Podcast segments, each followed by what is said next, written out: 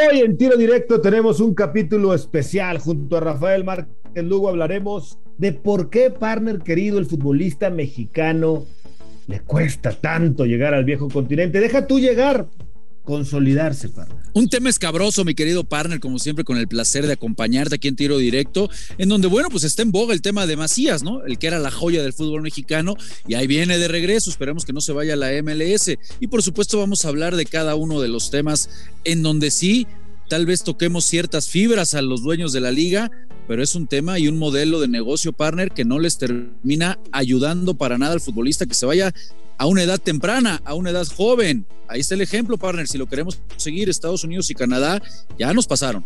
La clave está en que el dueño del balón, el dueño del equipo, el dueño del futbolista, deje de pensar solamente en un beneficio económico particular, es decir, de su club, de su bolsillo, de su cartera, y piense en un bien general, pro fútbol mexicano, por el bien de México y no por el bien de los bolsillos de uno u otro equipo. Esto y más en tiro directo.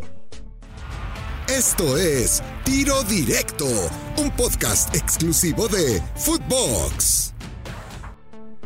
Amigos de Tiro Directo, qué placer saludarlos a través de Footbox. Hoy junto a Rafael Márquez Lugo, mi partner querido partner. Qué gusto saludarte. Y no puedo dejar de entrar, ya sabes cómo me gusta directo, el tiro directo contigo y decirte, ¿por qué fregados Rafael Márquez Lugo? ¿Por qué, partner, nos cuesta tanto consolidar futbolistas europeos? Ojo, y sobre todo delanteros. Raúl Jiménez hoy día es un iluminado nuestro fútbol. ¿Cómo estás, partner? Muy bien, partner querido, qué placer acompañarte, mi hermano. Eh, pues la verdad que, caray, qué, qué, difícil tema, ¿no? Qué complicado, porque incluso el mismo Raúl Jiménez, partner, que mencionas, pues hay que recordar lo que le costó, ¿eh? En, el Atlético de Madrid simplemente no pudo. piedras, partner, eh, tuvo piedras. Que, tuvo que, exacto, tuvo que batallar, tuvo que batallar y la realidad es que, bueno, hoy sí es una realidad y como bien lo mencionas, es un iluminado, ¿no? Pero es un tema, partner, es un tema porque yo creo que tendríamos que ir caso por caso, uno por uno analizándolo. Por supuesto, ahorita el tema eh, principal es lo de Macías. Eh, y creo que en algún momento, partner, lo platicamos, pues la, la, la, posibilidad que le dieron a Macías y las formas en las que llegó, yo sinceramente creo que no fue bien cuidado por la gente que lo maneja. O sea, fue una, fue una apuesta muy cuesta arriba. Eh, tú sabes que hoy en día llegar a préstamo a un equipo como el Getafe, eh, que era el equipo menos goleador, que simplemente apostaba a la permanencia, eh, caray, ¿qué tenía que hacer JJ Macías para poder convencer, para poder realmente aspirar a que lo compraran en un préstamo? Eh, cuando el técnico no te había pedido, no eras del agrado del técnico, no eras el, número uno, por decirlo de alguna manera, eh, la primera opción para, para Mitchell en su momento. Entonces, imagínate nada más esa apuesta, hermano. Yo creo que con todo respeto, en la decisión, por ejemplo, de Macías, no lo cuidaron bien. Eh, se entiende que el tipo quería cumplir a toda fuerza su, sueño, ¿no? De, ir al viejo continente, pero prácticamente era, era, darte un balazo en el pie. No se nos puede olvidar que incluso Partner termina sacrificando, porque ese verso de que se lesionó, bueno, a ver en dónde lo creen, pero termina hasta sacrificando lo que son unos Juegos Olímpicos, que posiblemente ese hubiera sido una vitrina mucho más importante para llegar a algo más serio, ¿no? Eh, más anclado, con más posibilidades de realmente empezar a explotar. Entonces, yo creo que sí tendríamos que ir una por una, para analizando. Y en este caso de Macías, pues yo no sé si compartas, pero era realmente una apuesta, caray, muy, muy complicada que le pudiera pegar. Sí, y súmale lo que ya dijiste, ¿no? Que Mitchell en su momento no lo pidió y obviamente el entrenador que llegó, pues tampoco. ¿eh? Eso eh, es importante. Ahora, como bien señalas también, partner, pues cada caso hay que analizarlo de manera individual, obviamente, ¿no? Pero ahí está Pisuto, que tampoco pudo, ojalá y ahora se le den el Braga. Y así podríamos ir analizando. Pero al centro delantero mexicano le ha costado, partner. Es al que más le cuesta, ¿no? En otras posiciones a lo mejor somos más rentables, ¿no? Eh, pero esto luego, lejos de abrir eh, las puertas para otros jugadores, pues las va cerrando, Rafa, porque si los técnicos, los directores deportivos, los dueños de los equipos ven, ah, fulano vino y no, funcionó. Claro que habría que analizar cada caso aparte, como ya platicamos. Pero lejos de abrir puertas la sierra, Rafa, ya cuando le dicen, oye, tengo este mexicano, mm, ya se lo piensan dos veces, ¿no? Este, pues mejor voy por el Ricardo Pepi o voy por Brooks o voy por Pulisic, porque pues los de los Estados Unidos sí están funcionando, partner, y los de Canadá también, y el uruguayo es garantía, y el argentino casi en todos lados rinde, y qué te digo del brasileño, que también casi todos eh, cuajan, ¿no? Cuando tienen esa calidad, ese talento para estar en Europa. Eh, nos van cerrando las puertas.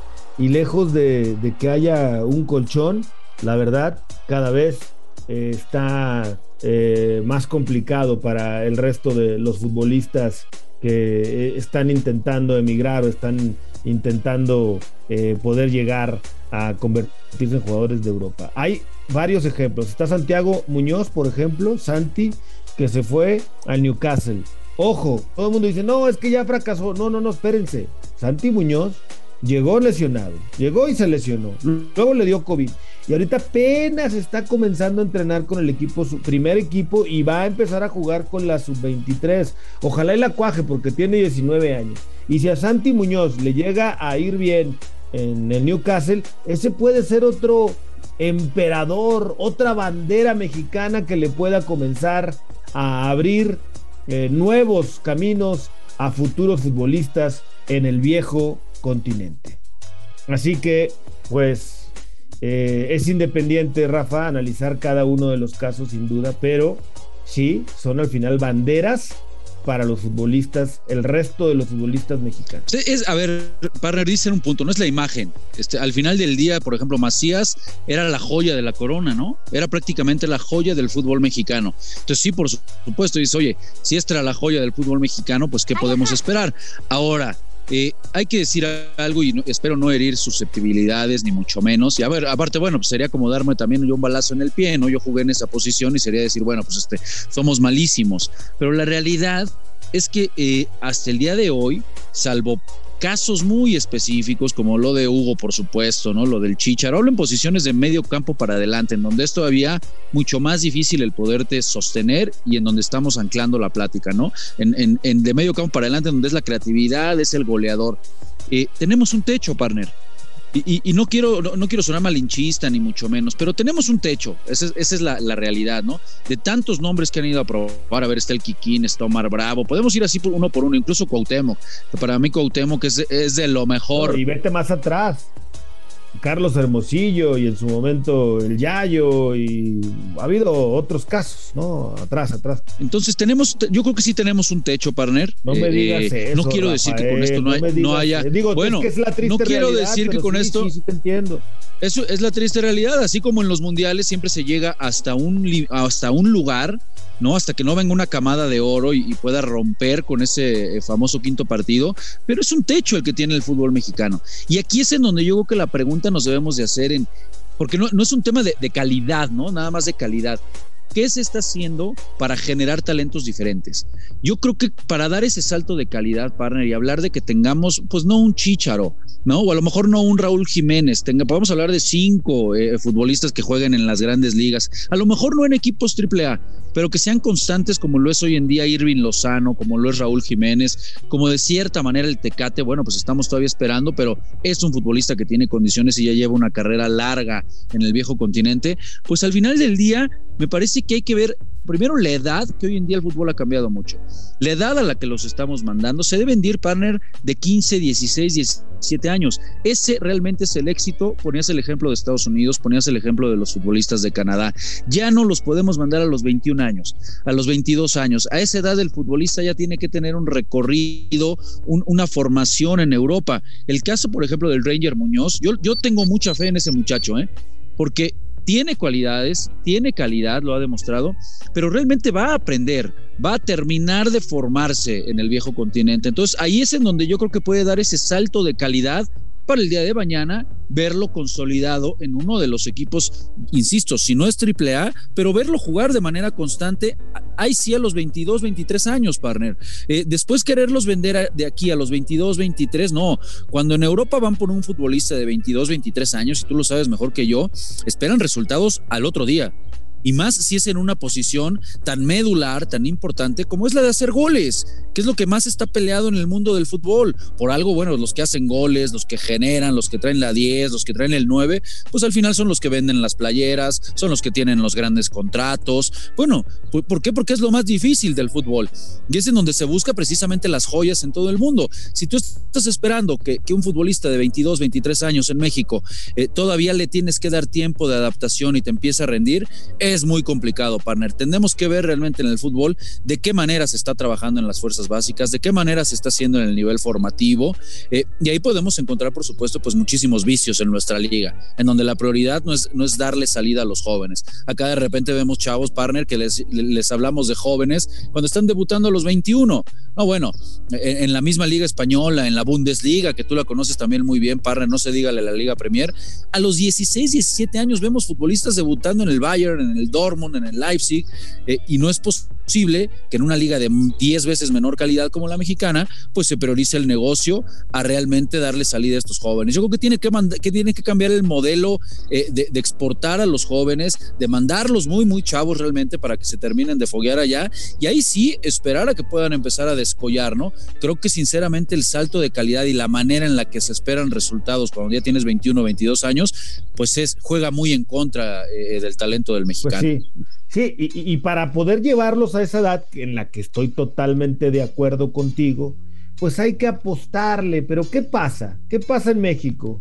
Si yo tengo un chavito que hay, ¿eh? hay muchos futbolistas de 16, 17, 18, por ahí de 15, que eh, comienzan a figurar en sus equipos, ¿no? Ahora, no es una regla general para todos los equipos, porque hay instituciones que sí los apoyan, que sí los ponen en el primer equipo, que sí juegan con ellos, que sí reciben oportunidades.